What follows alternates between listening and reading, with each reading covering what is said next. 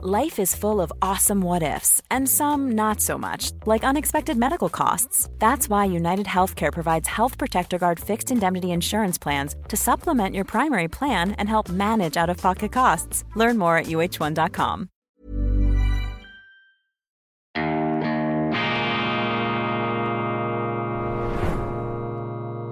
Diese Ausgabe von Weltwoche Daily wird Ihnen präsentiert von Kibun dem Schweizer Pionier für gesundes Gehen und Stehen. Grüezi miteinander, ganz herzlich willkommen und einen wunderschönen guten Morgen, meine sehr verehrten Damen und Herren, liebe Freunde. Ich begrüße Sie aus Berlin, wie Sie unschwer erkennen können im Hintergrund, der Reichstag, der Bundestag aus Berlin zur schweizerischen und internationalen Ausgabe von Weltwoche Daily, die andere Sicht, unabhängig, kritisch, gut gelaunt am Freitag, dem 28. April 2020.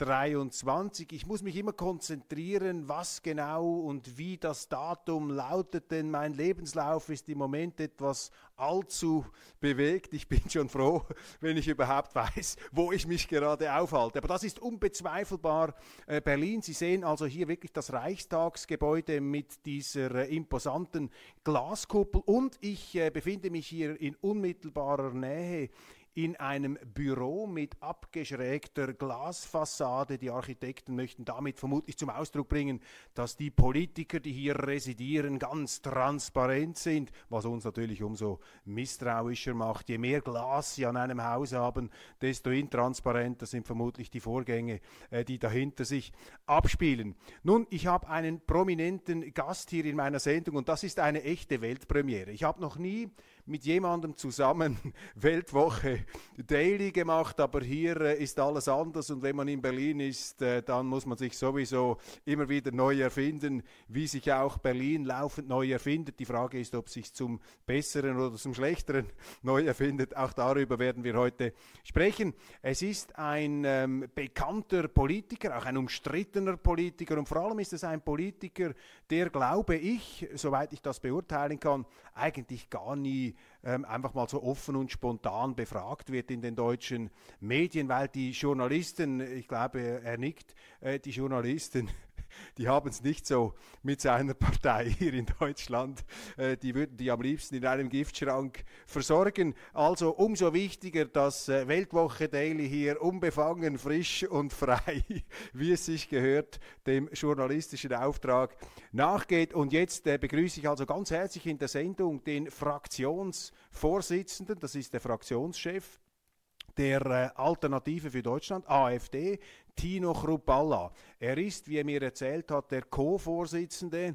Er teilt sich dieses Amt mit Alice Weidel und mit ihr zusammen in einem Jobsharing-Modell, kann man sagen, äh, gendermäßig korrekt schon fast mit einer Frau wenigstens, ähm, äh, auch das Parteipräsidium. Und Herr Chrupalla, ich äh, treffe ihn hier zum ersten Mal. Wir haben uns noch nie unterhalten und äh, meine erste Frage, Herr Chrupala, vielleicht ganz kurz für unsere Zuschauer. Äh, wer sind Sie? Wie, wie muss, was muss man wissen in der Schweiz, wenn man jetzt den äh, Fraktionschef der AfD da in der Kamera sieht? Herzlich willkommen übrigens und vielen Dank, dass Sie da in der Sendung sind. Ja, herzlich willkommen. Erstmal guten Morgen, Herr Köppel. Ja, wer bin ich? Ich bin äh, Tino Kropala, bin 48 Jahre alt, bin verheiratet, habe drei Kinder, drei wunderbare Kinder und äh, bin Parteichef der AfD, bin Handwerksmeister von Beruf, bin Malermeister, also ich bin einer der wenigen im Bundestag, muss man ja mittlerweile sagen, die einen Beruf gelernt haben, die einen Berufsabschluss haben und die natürlich auch die praktische Erfahrung in die Politik mit einbringen. Und das ist auch, denke ich, wichtig in der Politik. Handwerksmeister gibt es, glaube ich, im Bundestag aktuell drei. Daran sieht man eigentlich die Missstände und auch die Präferenz in diesem Bundestag, dass die gestärkt werden muss, gerade was auch meinen Job angeht. Aber natürlich auch äh, wollen wir hier andere Politikfelder nicht bloß nicht bloß die Wirtschaft mit ansprechen, die wir ja als äh, AfD in vieler Weise hier unterstützen und natürlich auch weiter fördern wollen. Wir reden hier viel über Außenpolitik, über Innenpolitik, über die ganzen Probleme und Sorgen der Bürger. Das ist ja unser Ziel als AfD, hier den Finger in die Wunde zu legen. Sind Sie äh, unternehmerisch oder äh, handwerklich noch äh, tätig? Nach Feierabend muss ich das. Meine Frau verlangt das ab und an. Also ich mache das natürlich sehr wohl. Also ich bin natürlich noch ein bisschen privat tätig, aber nicht mehr in der Firma. Das kann man äh, mit dem Job, den man äh, in der Partei hat, äh, nicht mehr beides gleichzeitig gut ausfüllen. Von daher ruht das Engagement in der Wirtschaft, aber es kann ja jederzeit wieder starten. Und Sie hatten einen Handwerksbetrieb, einen Malerbetrieb. Wie viele Leute haben da gearbeitet? Ja, den habe ich aufgebaut nach meiner Ausbildung zum Malermeister.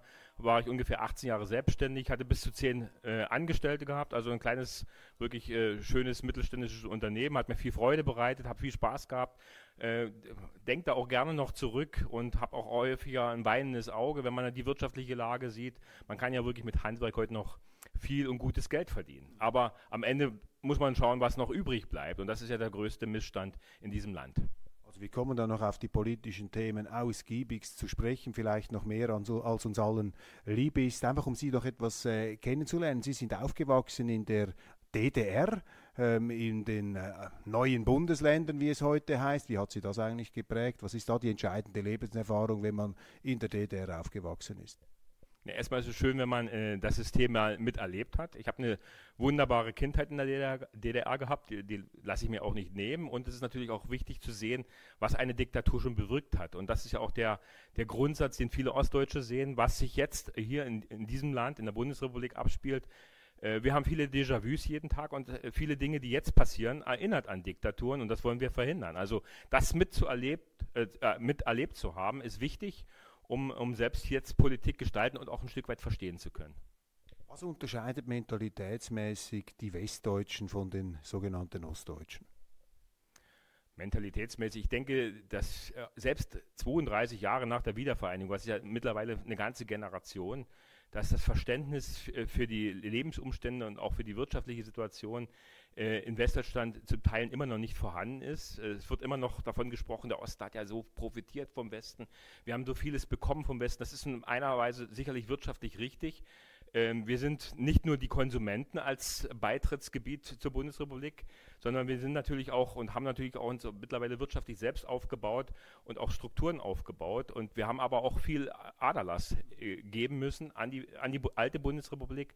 Wenn man allein sieht, dass über drei Millionen junge Menschen aus der DDR in die Bundesrepublik auch nach der Wiedervereinigung übergesiedelt sind, dann ist das der Aderlass, das ist unser Preis, den wir für die Wiedervereinigung gezahlt haben, worunter wir heute noch demografisch leiden gibt ja ein berühmtes Zitat aus jüngster Zeit, geäußert äh, in einem äh, Chat-Protokoll offenbar vom äh, Eigentümer oder Miteigentümer, Verleger äh, des Springer Verlags, Matthias Döpfner. Er hat gesagt, ja, die Ostdeutschen, die sind entweder Faschisten oder Kommunisten, äh, drunter machen sie es nicht. Äh, was haben Sie gedacht, als Sie davon gehört haben, äh, von dieser äh, SMS-Nachricht, die da in den Medien kolportiert wurde, in einer Schlammschlacht, auf die wir dann übrigens noch zu sprechen kommen in unserer Nachrichtenschau, meine Damen und Herren. Also ähm, bleiben Sie dran, wir gehen dann also durch die Schlagzeilen des Tages. Und ich verrate Ihnen, wir sind hier in einer Voraufzeichnung. Also wir sind nicht am Morgen um drei jetzt, äh, wie ich das normalerweise in meinem Büro mache, sondern ich musste da Rücksicht nehmen auf die Arbeitszeiten der Parlamentarier. Darum sind wir jetzt etwas äh, am Vorabend hier unterwegs, was den Redaktionsschluss angeht. Ja, ähm, Kommunisten oder äh, Faschisten drunter machen Sie es nicht. Äh, was haben Sie da gedacht? Ja, er bestätigt im Prinzip die Narrative, die, gegen die er selbst immer als Zeitungschef ja mit vorgehen wollte. Also das ist ein typischer Hetzer und Spalter. Nichts anderes ist Herr Döpfner. Und dass so jemand überhaupt noch für Zeitung zuständig äh, ist, das ist eigentlich der erste Skandal. Hat Sie also richtig geärgert?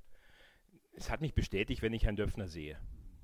Sie, sind, Sie haben äh, keine besonders äh, engen Verbindungen zum Springer Verlag oder ein, äh, sagen wir, ein, ein, ein relativ unentspanntes Verhältnis zwischen AfD und Springer. Nein, aber man hat ja als Mensch, ich noch dazu, ich als Handwerksmeister, das ist ja das äh, wirklich Positive, was ich mitnehme, was ich auch, was mir in der Politik viel nutzt, man hat ein Bauchgefühl für Menschen. Und man äh, erkennt am Äußeren, an, an Gestik, Mimik, wie Menschen denken und was sie fühlen. Und genau das hat mich bestätigt. Also von daher nicht überrascht kenne ihn natürlich gut. Ich habe für Matthias Döpfner gearbeitet. Er kann sich jetzt hier nicht verteidigen, aber ich sage Ihnen, dieses Bild ist nicht erschöpfend, aber äh, er kann sich jetzt hier ja nicht selber äh, äußern. Ähm, warum sind Sie in die Politik gegangen und warum sind Sie in die AfD gegangen? Gut, ich bin ja äh, Urgewächs der Jungen Union gewesen. Ich war ja mal kurz in der Politik nach der CDU. So ist es. Äh, war mal kurzes äh, Gewächs der, der Jungen Union mit Michael Kretschmer zusammen im Übrigen. Also von daher kenne ich. Das ist der Ministerpräsident äh, von Sachsen äh, in Dresden residierend. So ist es, genau. Also von daher kenne ich ein bisschen Politik. Allerdings äh, habe ich mich dann für die wirtschaftliche Schiene entschieden, habe dann, wie gesagt, mein Unternehmen gegründet, habe aber dann eben dort auch erlebt, was es heißt, in Deutschland Unternehmer zu sein, mit welchen Regularien, mit welchen Problemen man es zu tun hat. Und ich, für mich war immer wichtig, äh, dass man gerade in einer freien Marktwirtschaft und in der sozialen Marktwirtschaft, die ich immer unterstützt habe und die ich auch erhalten möchte, wie man hier äh, sich einen Wohlstand erarbeiten kann. Arbeit hat sich gelohnt. Das war für mich immer die Prämisse. Und diese Grundsätze gibt es leider immer weniger. Dass mit mehr arbeitet, viel arbeitet, und das habe ich auch gemerkt in meiner betrieblichen Zeit, umso mehr ich gearbeitet habe, umso weniger habe ich am Ende in der Tasche gehabt. Und das ist eigentlich einzigartig für eine Marktwirtschaft in Deutschland. Regulierung, Steuerabgaben ähm, und andere Abgaben haben im Prinzip den Gewinn immer mehr geschmälert, sodass sich mittlerweile Arbeiten kaum noch für viele Branchen lohnt. Und das hat natürlich einen Grund gehabt, warum ich in die Politik gegangen bin. Ich wollte das verstehen, ich wollte sehen und wollte natürlich auch Dinge und möchte Dinge verändern, die genau das wieder zur sozialen Marktwirtschaft zurückführen. Also Sie sind als Gewerbler in die Politik eingestiegen, der im, der im Grunde den überbordenden Regulierungs- und Abgabenstaat zurückdrängen wollte und will und will vor allen Dingen. Also das ist Ziel, wir wollen regieren, wir wollen genau den Menschen, die arbeiten, wieder eine Perspektive geben, eine Hoffnung geben und äh, derjenige, der arbeitet, muss mehr haben als derjenige, der nicht arbeitet. Das ist für mich sozial gerecht. Warum sind Sie nicht in der CDU geblieben? Warum haben Sie sich auf das Abenteuer, ähm, Kritiker würden sagen, auf die Geisterbahnfahrt mit der AfD eingelassen? Weil es spannend ist, was, was Neues war und ich denke, unser Erfolg äh, gibt uns recht. Äh, unsere Wahlergebnisse geben uns recht. Die Bürger sehen, wer glaubwürdig ist. Glaubwürdigkeit ist ein hohes Gut, was es in der CDU nicht mehr gibt. Ja, auch die CDU ist mittlerweile eine Kaste, wo man als Quereinsteiger wie mich, äh, ich hätte überhaupt keine Chance in der CDU überhaupt Politik zu machen oder gestalten zu können, weil man dort mittlerweile ja äh, äh gezüchtet wird durch die Jugendorganisationen und durch alle anderen äh, Bereiche, dass man im Prinzip schon eine Vorauswahl macht. Also von daher nimmt auch die CDU den Lauf wie alle anderen Parteien wie SPD, wie Grüne, wie Linke ähm, dass man dort ähm, aus der, aus der einfachen Arbeiterschaft, aus dem, aus dem Unternehmertum keine Politiker mehr bekommt. Was hat den Bruch mit der CDU verursacht? Gab es da eine Anekdote? Ja, es gibt mehrere Anekdoten. Ich denke, es fing 2010 auch schon an mit der Euro-Rettung Griechenlands, wo die ersten Gesetze, Gesetze gebrochen wurden, wo Verträge nicht eingehalten wurden. Dann die Migrationspolitik von Angela Merkel, äh, die haben die, die Krönung aufgesetzt. Das sind ja alles auch Gründe, warum es eine weitere Partei in Deutschland brauchte, warum eine, eine Lücke entstand und die haben wir als AfD geschlossen und die bespielen wir. Wir nehmen natürlich auch viele Probleme der Straße, der Bürger mit ins Parlament und dafür werden wir angefeindet, dafür werden wir ausgegrenzt, diffamiert, diskreditiert. Aber ich denke immer, ähm, wenn man was Richtiges sagt und man, äh, man bekommt äh, eine riesen Gegenwehr, ähm, ist man auf dem richtigen Weg. Und man muss natürlich versuchen, auch äh, in Zukunft Kompromisse zu schließen, um Politik, um dieses Land natürlich auch zu ändern. Nicht jeder, der ans Kreuz genagelt wird, ist auch ein Jesus, aber ich glaube, es stimmt, dass äh, auf die AfD stark eingedrescht wird, jetzt ans Kreuz genagelt vielleicht noch nicht. Ähm, die AfD wird ja vielfältig äh, kritisiert. Das heißt, das sei eine rechtsextreme Partei, der Verfassungsschutz, ein Organ, das wir in der, Deu in der Schweiz so nicht kennen, ähm, hat sie da, glaube ich, auf die Watchlist, auf die Beobachtungsliste oder auf die Triggerwarnungsliste, was auch immer, sie erklären uns dann das gleich, äh, gesetzt. Sie werden da schon stark auch äh, immer wieder in Verbindung gebracht mit den unrühmlichsten Kapiteln der deutschen Geschichte. Man sagt, ja, die AfD, das sind sozusagen die Wiedergänger der Nazis, das sind die Völkischen, das sind die Rassisten, das sind die Extremnationalisten. Erklären Sie mal einem Schweizer, der jetzt da zuschaut, uh, unbefangen, vielleicht nicht ganz in den Aufgeregtheiten der deutschen Innenpolitik und dieses ganzen Mediengetriebes heimisch ist. Ja, uh, was ist an dem dran? Uh, stimmt das zum Teil? Ist das völlig unberechtigt? Haben Sie solche Radikalinski-Tendenzen in der Partei? Ja oder nein? Was sagen Sie zu dieser Tsunamiwelle der Kritik, die Ihnen ja da in den Medien und in der ähm, Öffentlichkeit in Deutschland, zumindest in der politischen, entgegenschlägt. Ja, natürlich stimmt das nicht. Äh, natürlich äh, gab es aber auch Fehler, die wir in der Vergangenheit gemacht haben. Wir sind eine junge Partei gewesen, jetzt sind wir zehn Jahre alt und es gab sicherlich Aussagen einiger Protagonisten, die, äh, die unrühmlich waren, die nicht gut waren, die uns geschadet haben, das muss man deutlich sagen. Aber wir haben uns auch weiterentwickelt, wir haben uns diszipliniert, wir haben uns auch in vielen Punkten ähm, professionalisiert. Ich denke, das muss man auch mal würdigen, was auch gut gelaufen ist. Und äh, warum stellt man uns in die Ecke? Ja, weil das natürlich das Einfachste ist, äh, indem man uns, äh, mit, sich mit uns nicht beschäftigen muss. Äh, als ich in die Politik ging und in den Bundestag einzog 2017, war immer die Rede davon, man müsse die AfD politisch stellen.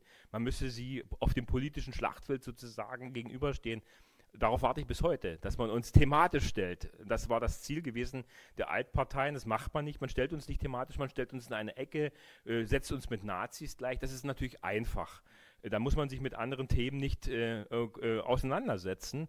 Und damit hat man natürlich die AfD erstmal in Schach gestellt. Die Medien halten uns komplett raus, aber mittlerweile schadet uns auch das nicht mehr. Die Umfragewerte, die Wahlergebnisse steigen und wir werden weiter äh, Politik für das Volk machen. Allein das Wort Volk äh, in den Mund zu nehmen, ist ja schon fast nationalistisch in diesem Land. Also wir werden weiter Politik für dieses Volk machen, denn dafür sind wir gewählt.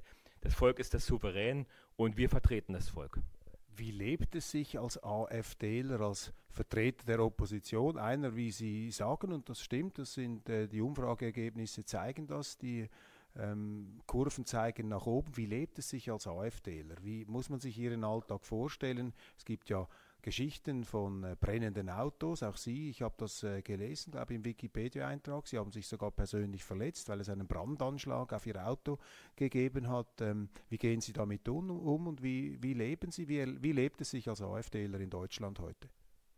Naja, ich, ich gehe jetzt mal von meiner Person aus. Äh, Sie haben das brennende Auto angesprochen. Das sind natürlich Dinge, wo rote Linien überschritten werden. Wenn es in die Familie geht, und das sind die weichen und die Schwachpunkte, ohne dass ich jetzt weiter darauf eingehen äh, möchte, weil sonst freuen sich vielleicht wieder einige.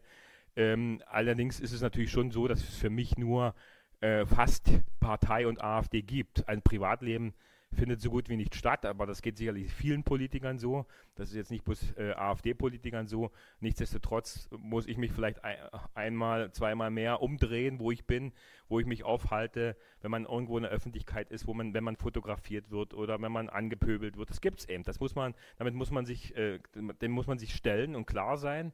Und es äh, ist trotzdem wichtig, dass man noch einen Rückzugsort hat, die Familie, wo man Kraft tankt und wo man sich auch äh, wieder äh, besinnen kann. Das ist wichtig. Ich freue mich auch immer wieder zu Hause zu sein, in meinem Wahlkreis Görlitz zu sein, wenn ich aus Berlin raus bin, weil man braucht diese Zeit der Besinnung und die wenige Zeit, die man hat, um sich wieder äh, neu zu konzentrieren, zu fokussieren und auch Kraft zu tanken.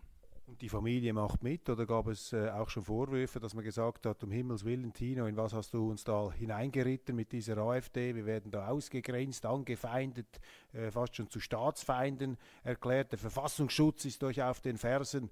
Ja, gibt es da auch äh, Protest der Familie? Macht die Familie mit? Wie hält man die Familie hier auch äh, sozusagen bei der Stange in einer sicherlich äh, schwierigen Situation, wenn man da so angefeindet wird? Also meine Familie macht das. Äh, die steht da voll und ganz hinter mir und das ist auch schön und dafür bin ich auch sehr dankbar. Ich weiß natürlich auch von vielen Kollegen, wo es schwieriger ist, äh, gerade und das ist ein äh, das sage ich auch ganz bewusst, die Kollegen in den alten Bundesländern, wo ich großen Respekt habe, dass die auch noch viel, viel schlimmeren teilweise ausgesetzt sind als die Kollegen in Ostdeutschland. Ich sage immer so, meine in meinem Wahlkreis, die Bevölkerung passt ein Stück weit auf mich auf. Ich habe dort sehr gute Ergebnisse. Wir haben Orten, Orte mit 40, 50 Prozent Wahl. Und Sie sind, äh, und ich muss vielleicht hinzufügen, äh, das kennen die Schweizer nicht so, Sie sind mit Ihren Direktstimmen gewählt. Also Sie haben eigentlich eine der äh, besten demokratischen Legitimationen hier im Parlament. Sie sind also nicht über eine Liste hineingerutscht, sondern Sie werden direkt ad personam in Ihrem Wahlkreis mit sehr guten Resultaten gewählt. Also dort, wo die Leute eigentlich am genauesten Sie kennen, erzielen Sie auch die besten Resultate. Genau, das ist, äh, das ist mir zweimal gelungen. Darauf bin ich auch sehr stolz, weil das ist natürlich die Unterstützung der Bevölkerung zu haben, ist natürlich äh, das beste Credo. Natürlich äh, auch die Unterstützung der Partei ist mir wichtig und äh, ich will das natürlich auch nicht vor mir als Monstranz herschieben. Äh, ja, im Endeffekt ist beides wichtig, auch für diejenigen, die über die Partei in, in ein Parlament ziehen. Auch die brauchen wir, das ganz, ganz klar. Aber nichtsdestotrotz wollen wir natürlich auch diese Ergebnisse, die wir, die ich in Ostdeutschland erreichen, auch im Westen erreichen. Und das werden wir in Zukunft tun, weil immer mehr Menschen sehen, dass es die AfD braucht, dass wir ein Korrektiv sind und dass wir die Bedürfnisse äh, der Wähler und des Volkes vertreten, die ja mittlerweile überhaupt nicht mehr in, in, in irgendeiner Weise repräsentiert werden. In der Schweiz übernehmen die Zeitungen oft die äh, Zuschreibungen der deutschen Presse. Das wird dann nach dem Copy-Paste-Prinzip mehr oder weniger übernommen. Ähm, die Adjektive, die Einschätzung der AfD. Jetzt auch wieder hier für ein Schweizer Publikum. Ähm, wie würden Sie jetzt nur wirklich in kurzen, meine, da könnte man erschöpfend darüber sprechen, aber wie würden Sie das, die wichtigsten parteipolitischen Anliegen der AfD zusammenfassen? Vielleicht die drei wichtigsten Punkte, aber wirklich nur ganz kurz, weil sonst wird das ausufernd und dann äh, hört man Ihnen nicht mehr zu. Was ist, äh, wenn Sie das charakterisieren würden, da einer Gruppe von, von Schweizern, die sich jetzt nicht so gut auskennt, was ist die AfD, wofür steht sie, was ist das Wichtigste für Sie? Ja, ich fange mal vielleicht an, äh, insgesamt, um sich da hineinzudenken. So bitte eben in der nötigen Kürze, weil wir können nicht durch alle, wir sind sicher äh, in allen äh, Facetten und Feinheiten ausgedüftelten Parteiprogramm einsteigen. Nur die wichtigsten Punkte bitte. Gut, dann fange ich an, ganz kurz und knapp. Wir sind die Partei des gesunden Menschenverstandes. Ich denke, das ist schon mal die Grundaussage. Und wir ver vertreten deutsche Interessen. Das mittlerweile ja kaum noch eine Partei macht. Also für uns ist es wichtig, dass deutsche Interessen vertreten werden, im In- und im Ausland im Übrigen. Und dass natürlich die deutsche Bevölkerung im Vordergrund steht, äh, im In- und Ausland.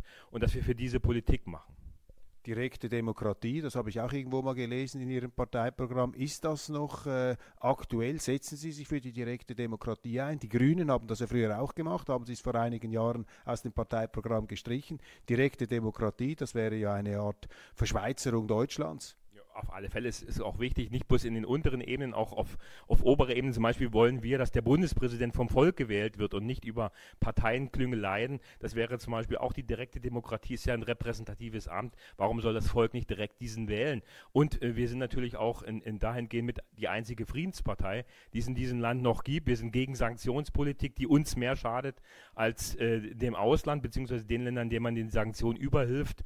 Äh, und wir wollen günstige Energie und äh, für unser Land, für unsere Wirtschaft haben. Und das äh, umfasst ja die Interessen Deutschlands. Wer wählt die AfD? Was sind das für Leute? Was spüren Sie da? Aus welchen Gruppen, in welchen Kreisen haben Sie die größte Zustimmung?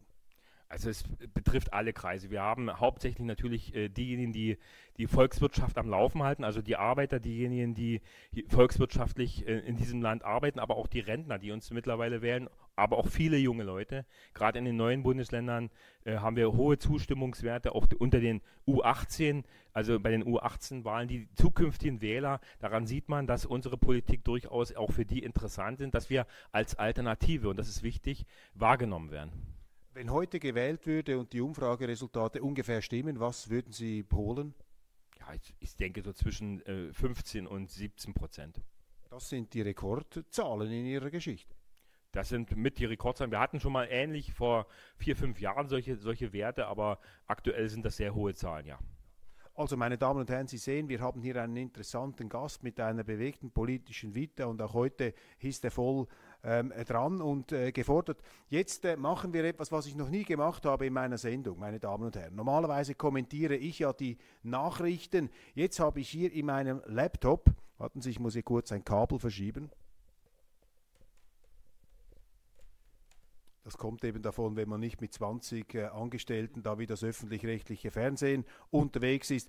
Ähm, ich habe jetzt ein paar Schlagzeilen da, Herr Kupala, rauskopiert äh, und wir gehen die mal zusammen durch. Mich würde, mal, mich würde da Ihr Kommentar interessieren. Ich habe natürlich geschaut, dass das ein bisschen deutsche Themen sind, aber wir steigen gleich mal mit einem schweizerischen Thema ein, um Sie da etwas ins kalte Wasser zu stürzen. Wir haben eine große Diskussion in der Schweiz über die Neutralität. Das ist äh, die große Frage jetzt im Krieg in der Ukraine. Soll die Schweiz da Waffen liefern? Soll sie den Deutschen äh, die Erlaubnis erteilen, aus der Schweiz gekaufte Munition direkt an die Ukraine weiterzuleiten? Ich bin da vehement dagegen. Ich argumentiere fast Tag für Tag bis zur Erschöpfung, bis zum Abwinken gegen diese neutralitätswidrigen Irrlehren. Sie sehen, ich versuche sie da auch schon entsprechend einzuseifen und äh, einzulullen.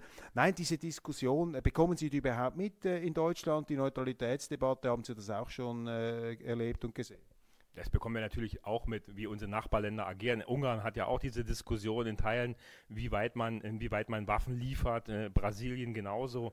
Ja, also natürlich wollen wir das äh, auch nicht. Und ich finde es gut, dass die äh, Schweiz neutral ist und sie sollte es auch bleiben. Es tut ihr gut. Äh, sie will ja nicht in den Krieg hineingezogen werden. Ich hätte mir von Deutschland das Gleiche gewünscht. Ist nicht unser Krieg. Wir hätten auch keine Waffen liefern sollen.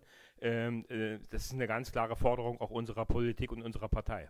Viele deutsche Politiker machen Druck auf die Schweiz, fordern von der Schweiz jetzt hier endlich abzurücken. Das verstehe gar niemand mehr, diese Neutralität. Liefert jetzt mal diese Waffen. Was sagen Sie dazu? Ja, dieser Druck, das ist typisch deutsch wieder. Äh, ne? Am deutschen Wesen soll die Welt genesen. Man, äh, unsere Außenministerin geht mit erhobenen Zeigefinger durch die Welt, will alle belehren, war in China, hat dort ebenso Porzellan zerschlagen, äh, überhaupt nicht mehr auf diplomatischen Wege versuchen, die auch die, die Bedürfnisse und äh, auch die Kritiken äh, der anderen Länder mit einzufangen. Man will überall Oberlehrer sein, äh, man will wertegeleitete Politik betreiben und keine Interessenpolitik. Also deswegen nicht einschüchtern lassen von deutscher Politik. Die deutsche Außenpolitik ist aktuell eine Katastrophe. Okay, also wir wechseln jetzt hier von der schweizerischen Einstiegsfrage äh, zum ähm, deutschen äh, ähm, Geschehen. Ich habe gerade eine Live-Meldung aus dem Tagesspiegel, das ist eine Berliner Tageszeitung. Bürgermeister in Berlin, Bürgermeisterwahl in Berlin, Kai Wegner fällt auch im zweiten Wahlgang durch. Es fehlte nur eine Stimme. Sie haben hier Wahlen. Ähm, ich glaube, diesmal gelten sie, müssen sie nicht wiederholt werden. Jetzt ist er im dritten Durchgang, ist er äh, durchgekommen. Kai Wegner, der neue ähm, Bürgermeister der Hauptstadt Deutschlands. Einst war ein gewisser Willy Brandt hier einmal regierender Bürgermeister, ein Klaus Wowereit und viele andere. Ähm, was ist das für einer, der Kai Wegner? Finden Sie das gut? Ist das eine gute Nachricht für Berlin, dass der jetzt gewählt wurde? Und warum wurde der erst im dritten Wahlgang gewählt? Ja gut, im ersten zwei Wahlgängen hat er von seiner eigenen Partei oder äh, wahrscheinlich von eher von der SPD nicht die Mehrheit bekommen. Im dritten ist er jetzt gewählt worden, übrigens mit Stimmen der, äh, der AfD. Ich bin gespannt, ob die Wahl dann nicht doch rückgängig gemacht wird, weil es gibt ja Brandmauern in Berlin und in Deutschland. Also ganz interessant, dass er nur mit den Stimmen der AfD jetzt Bürgermeister geworden ist. Aber vorweg, ich kenne ihn nicht jetzt so genau und ich gebe ihm natürlich auch 100 Tage. Äh, Beginn seiner Amtszeit. Er muss sich jetzt beweisen, er muss diese, diese linke, woke Stadt äh, verkehrspolitisch auf Vordermann bringen und natürlich auch bildungsmäßig auf Vordermann bringen. Eine Riesenherausforderung und ich hoffe äh, für Berlin, dass natürlich hier sich endlich was tut. Wir werden ihn unterstützen in den Anliegen, die gut sind. Das ist unsere, unsere Aufgabe auch als Opposition. In Berlin eine Art Gezeitenwende. Bei den letzten Parlamentswahlen hat ja die äh, CDU massiv zugelegt, äh, die regierenden Linken äh, sind runtergefallen. Ist das eine Zeitenwende ist ein Begriff, der heute sehr in Mode gekommen ist. Haben wir eine Zeitenwende in Berlin jetzt? Ja, das wird sehr inflationär benutzt. Ich glaube noch nicht an eine Zeitenwende in Berlin. Also dazu fehlt mir noch ein bisschen der Glaube. Ähm, aber äh, Kai Wegner hat äh, Wahlkampf mit AfD-Themen gemacht. Das waren die Silvesterkrawalle, die er aufgegriffen hat. Und äh, die Bürger haben sich stark daran orientiert. Daran sieht man doch, wie schnell man populistische Themen, so würde es jetzt die CDU sagen, aufgreifen kann und damit Erfolg haben kann. Am Ende muss man die Dinge aber auch umsetzen. Und äh, das sollten die Bürger und die Wähler natürlich nicht vergessen. Haben Sie eigentlich auch schon mal im deutschen Fernsehen so eine Nachrichtenkommentierung äh, machen können oder ist das auch für Sie eine Premiere? Eine Weltpremiere. Sehr interessant. Sie sehen also, wir beschreiten laufend Neuland. Jetzt muss ich hier kurz äh, weiterblättern zur nächsten Schlagzeile. Ryan Reynolds here from Mint Mobile. With the price of just about everything going up during inflation, we thought we'd bring our prices down.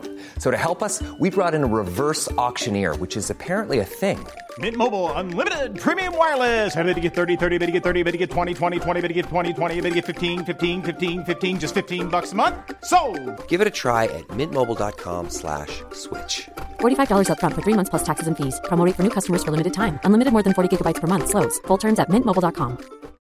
Millions of people have lost weight with personalized plans from Noom, like Evan, who can't stand salads and still lost 50 pounds. salads generally for most people are the easy button, right? For me, that wasn't an option. I never really was a salad guy. That's just not who I am. But Noom worked for me. Get your personalized plan today at Noom.com. Real Noom user compensated to provide their story. In four weeks, the typical Noom user can expect to lose one to two pounds per week. Individual results may vary.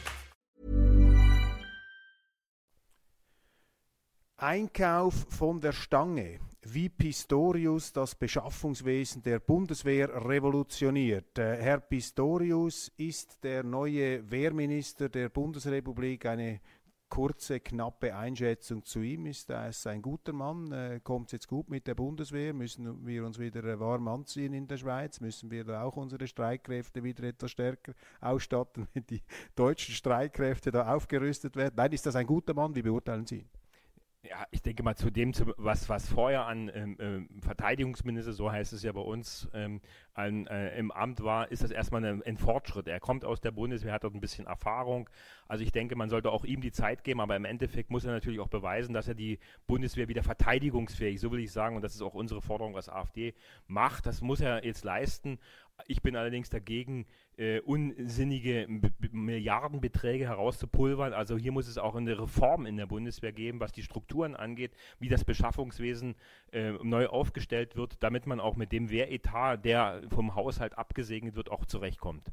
Dann habe ich hier noch angestrichen, das Leben nach der russischen Besatzung, nicht einmal Plünderer trauen sich hierher. Kharkiv, einst Kharkov, kämpft mehr als ein halbes Jahr nach der Befreiung mit der Zerstörung und den Minen, die die Russen hinterlassen haben. Viele Einwohner sind traumatisiert. Ein Ortsbesuch.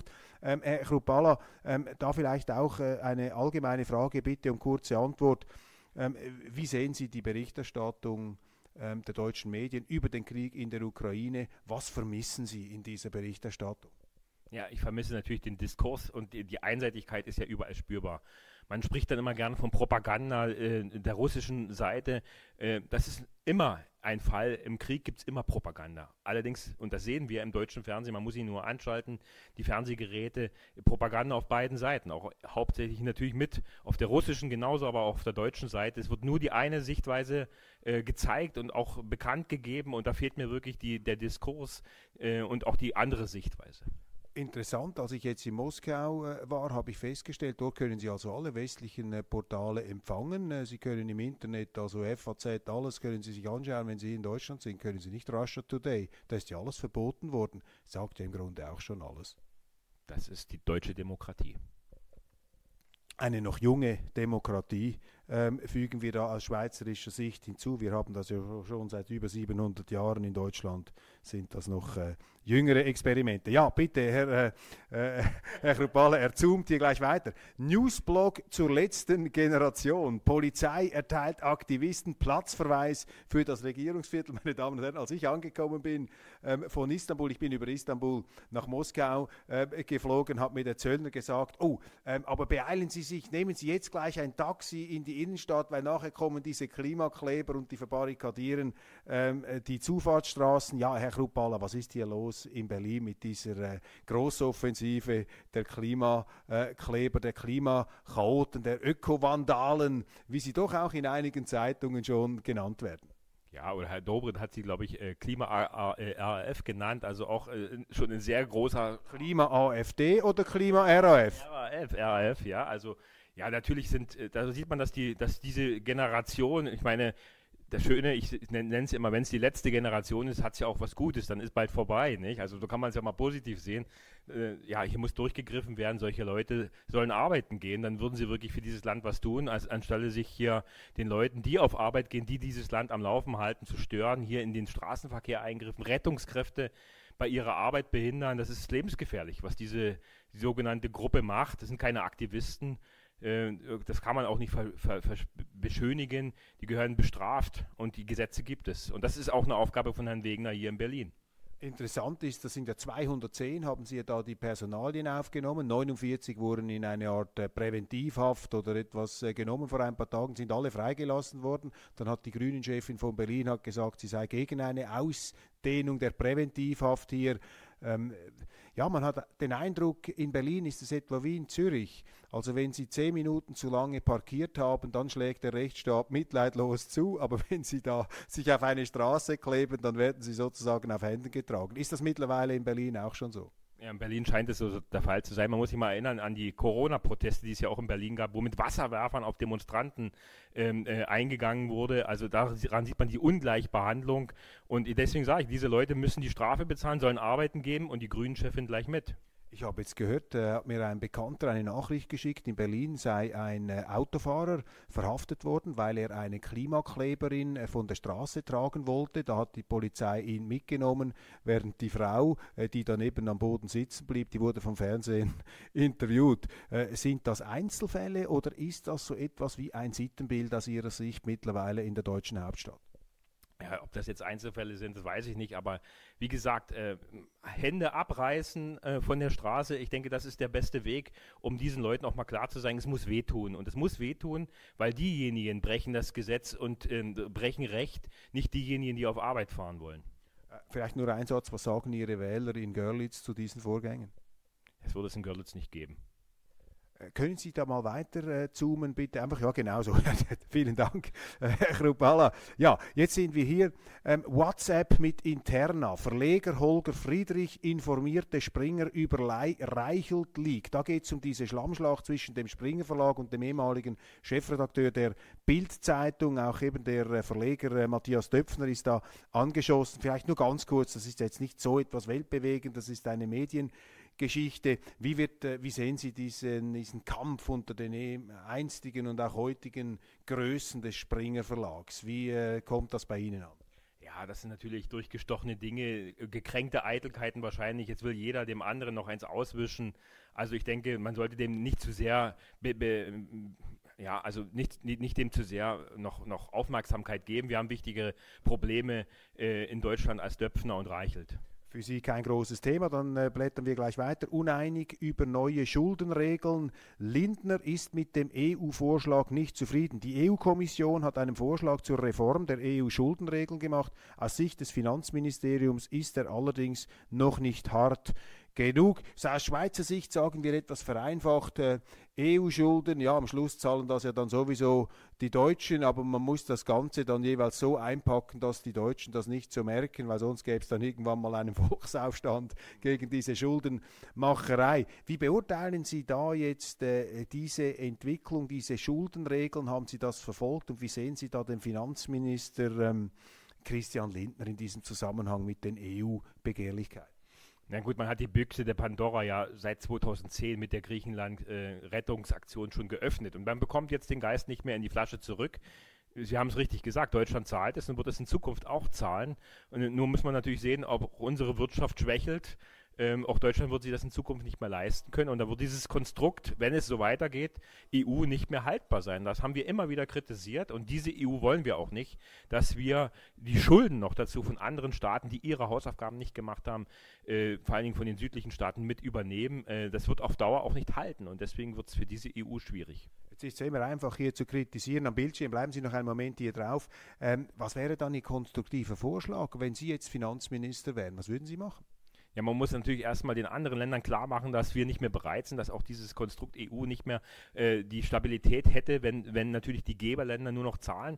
Ich meine, wir haben die höchsten Steuern Abgabenlast in Deutschland, in EU, weltweit teilweise sogar. Wir gehen am spätestens in, die, in Rente.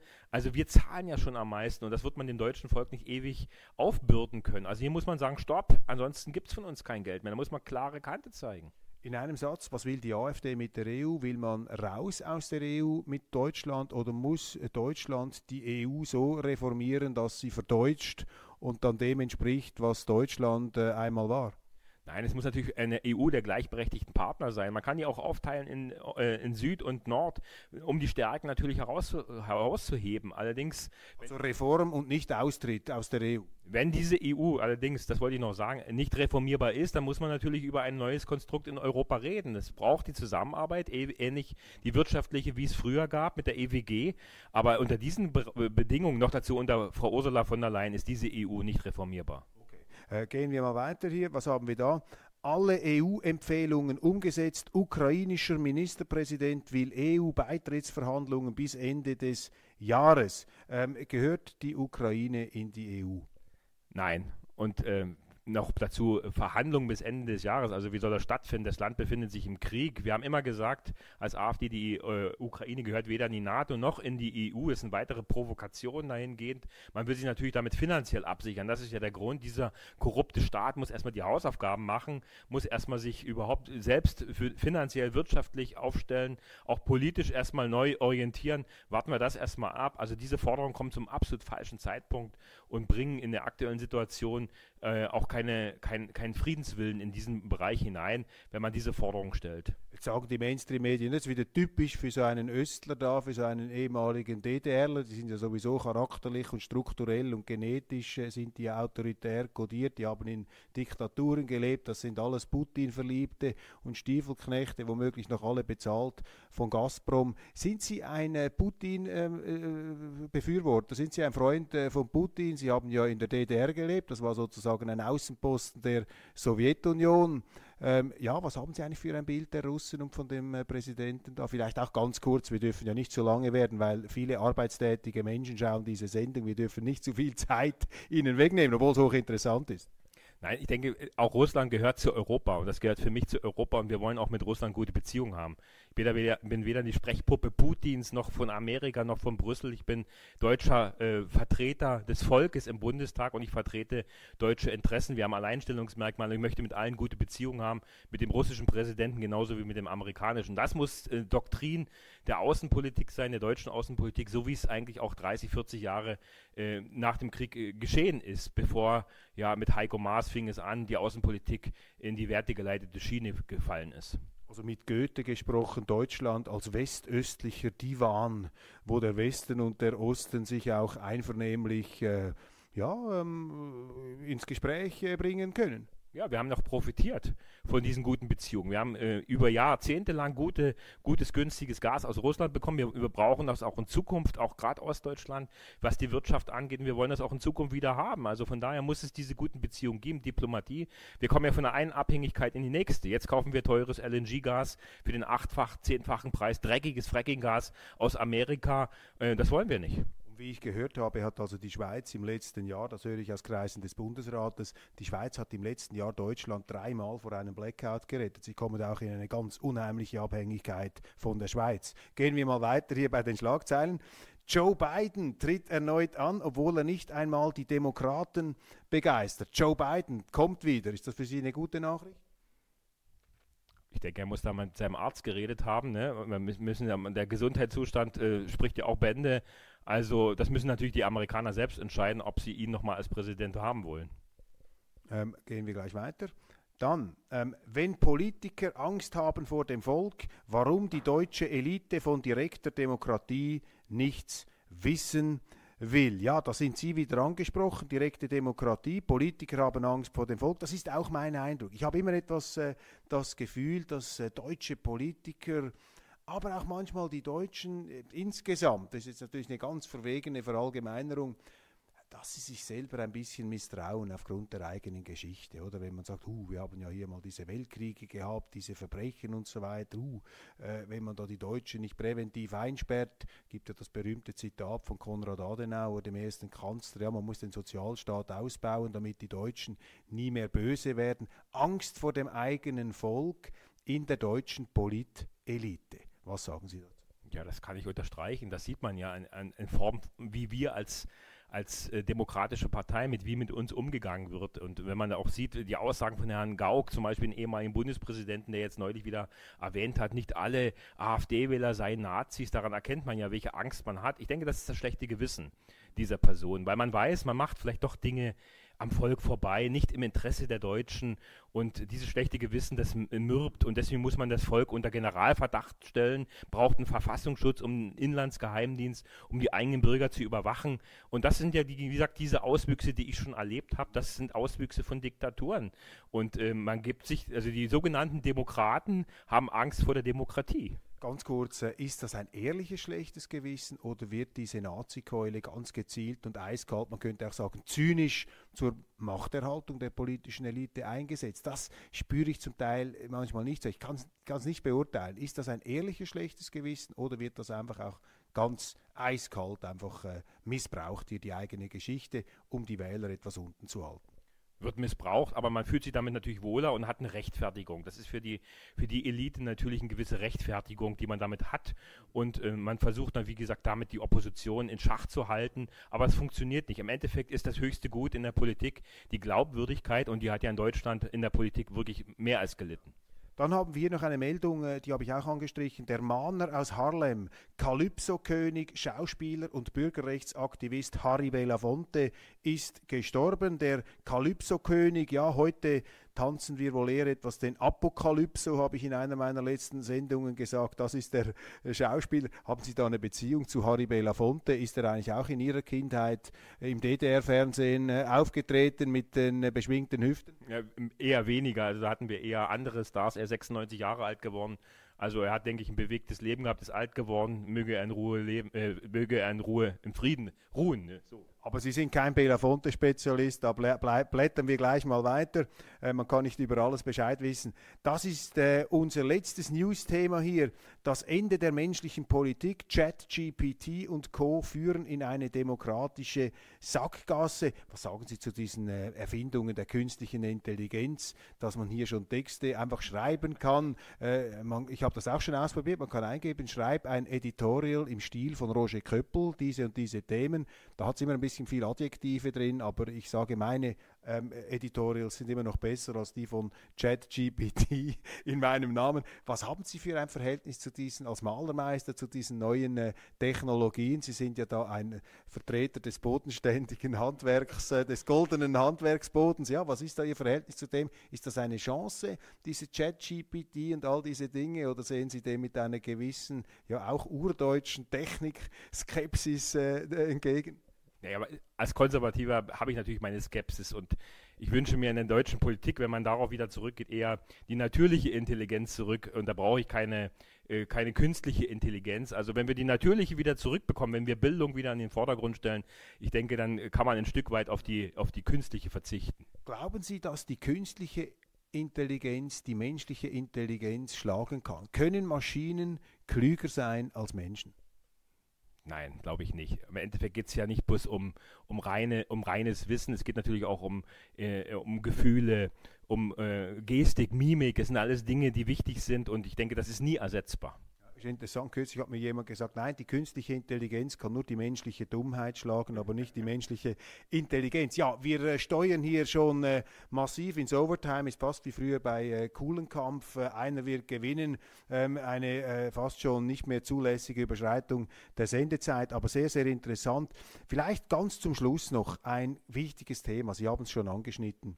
Warten Sie, ich glaube, hier ist wirklich das letzte, ja genau, ähm, kommt nichts mehr.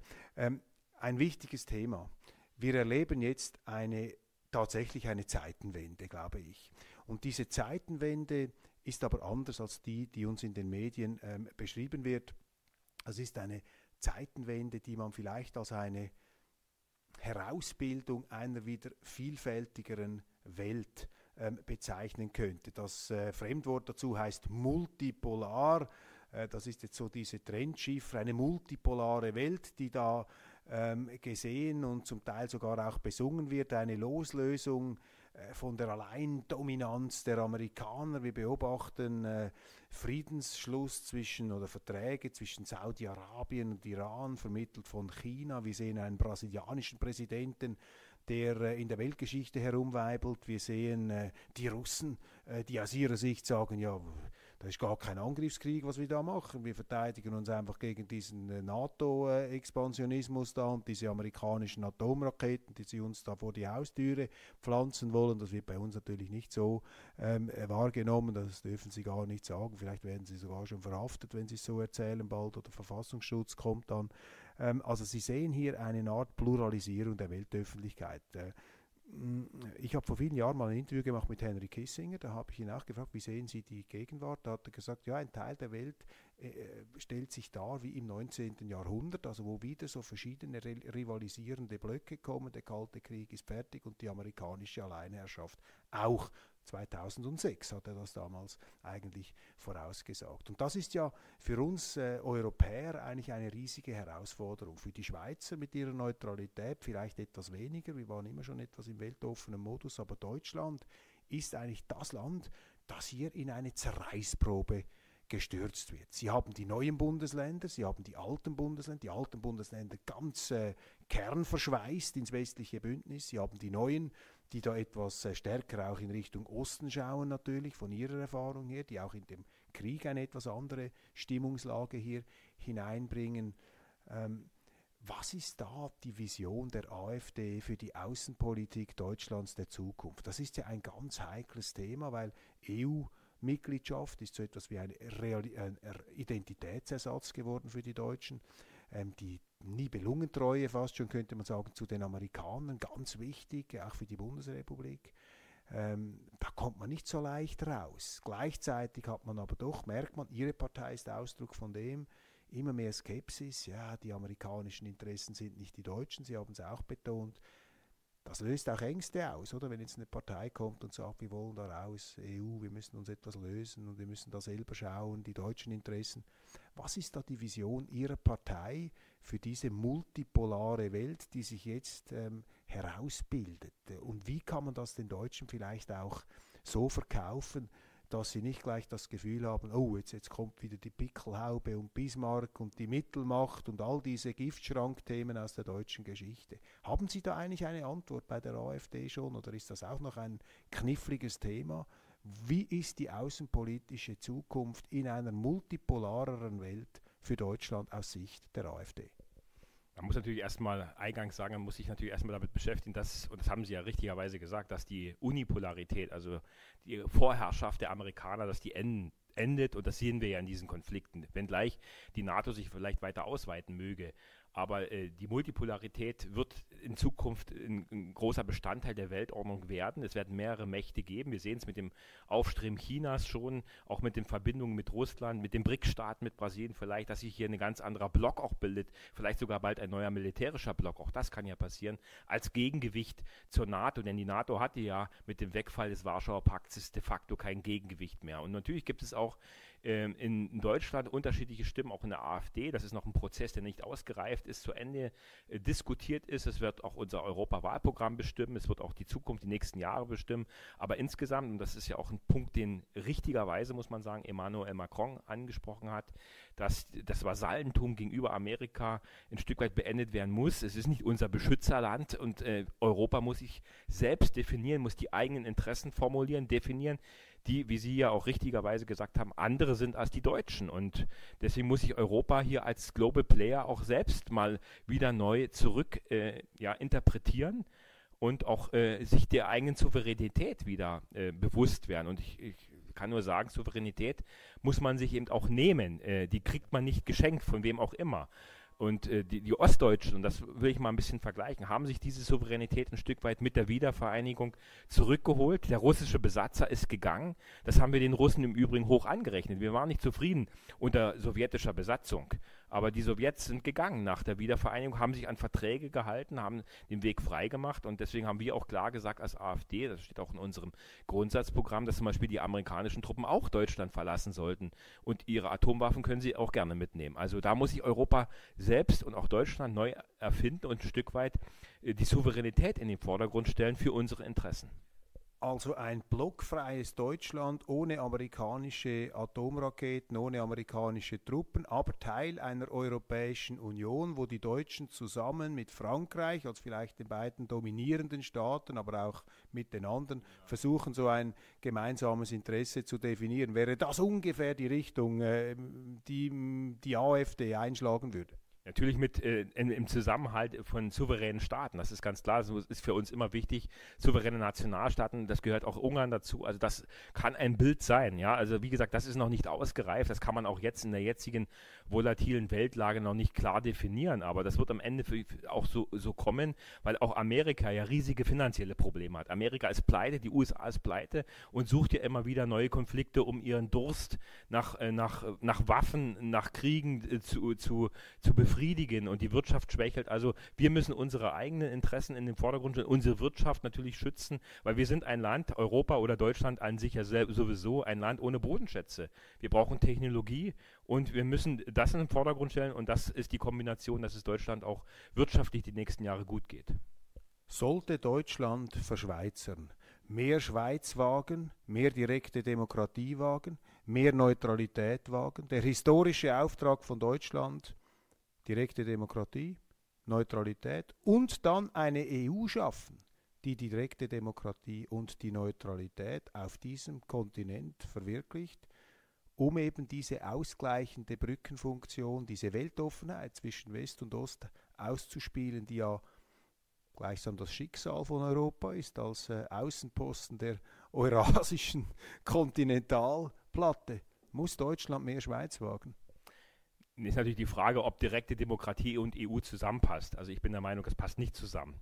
Man muss aber die Regionen beachten, man muss die Gebiete beachten, die es natürlich gibt, die Regionen und auch die, die Völker äh, sehen, die natürlich unterschiedliche Interessen haben. Und die muss man auch in einem Bündnis in Europa berücksichtigen und auch denen die Freiheit lassen. Es gibt unterschiedliche Interessen ja zwischen, zwischen Balten und zwischen Sachsen und äh, also überall in Europa gibt es unterschiedliche Interessen und die muss man ein Stück weit berücksichtigen. Ich wünsche mir, dass Deutschland in Themen mehr Neutralität wahrt und auch in, in, Konflikten, wie zum Beispiel diesen Krieg, hätte sich Deutschland als neutraler Vermittler zur Verfügung stellen können. Stattdessen fährt Annalena Baerbock nach China und fordert China auf, dass die den Krieg mit Russland, also dass die, Krieg, die Russland sozusagen auffordern, diesen Krieg zu beenden. Das hätten wir können äh, durchaus leisten, äh, wenn wir gewollt hätten und wenn wir uns nicht als Büttel zur Verfügung gestellt hätten, nur um Waffen und Geld zu liefern, hätten gerade in unserer historischen Vergangenheit heraus dort den, den Friedensstifter spielen verhandeln können. Wir hätten hier Verhandlungen in Berlin haben können zwischen Russen, zwischen Amerikanern und Ukrainern, um diesen Krieg zu beenden. Das hätte ich mir gewünscht. Letzte Frage. Wie lange dauert dieser Krieg noch? Was glauben Sie? Ich hoffe, der ist so schnell wie möglich vorbei. Aber äh, solange natürlich Waffen und Geld geliefert wird, wird der Krieg weitergehen. Und das ist ja auch das Interesse der Amerikaner. Herr Chrupalla, meine sehr verehrten Damen und Herren, zum Abschluss rücke ich ja immer äh, die Gesprächspartner hier ins gemeinsame Bild. Ganz herzlichen Dank Ihnen für diese Auskunft. Das ist die längste Weltwoche Daily Morgensendung aller Zeiten, aber äh, für mich sehr lehrreich, sehr interessant und hier mit einem Mann, der eigentlich nie ausreden kann. Ich glaube, in den deutschen Medien können Sie nie ausreden, oder? Nein, so gut wie nie. Heute durfte ich es mal.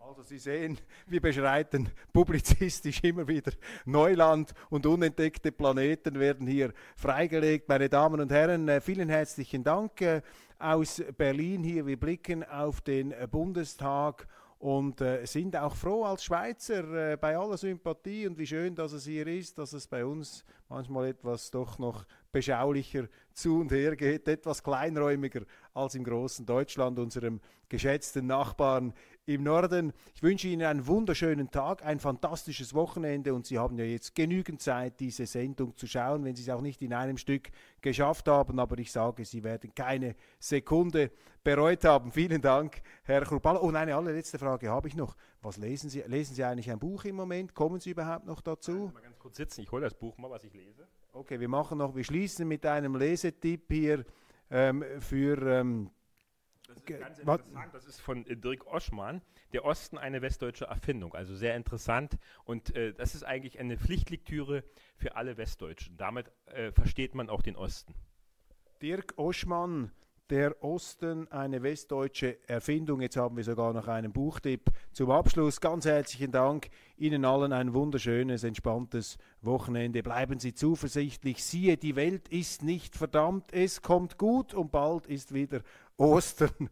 Es wird nie so schlimm, wie es angerührt wird in den Medien. Und die Weltwoche und Weltwoche Daily ist ja so etwas äh, wie die äh, letzte Wärmelampe der Zuversicht und des fundierten Optimismus in der äh, Senkblei-Stimmung, die sonst von den Medien verbreitet wird. Vielen Dank für die Aufmerksamkeit und bis bald.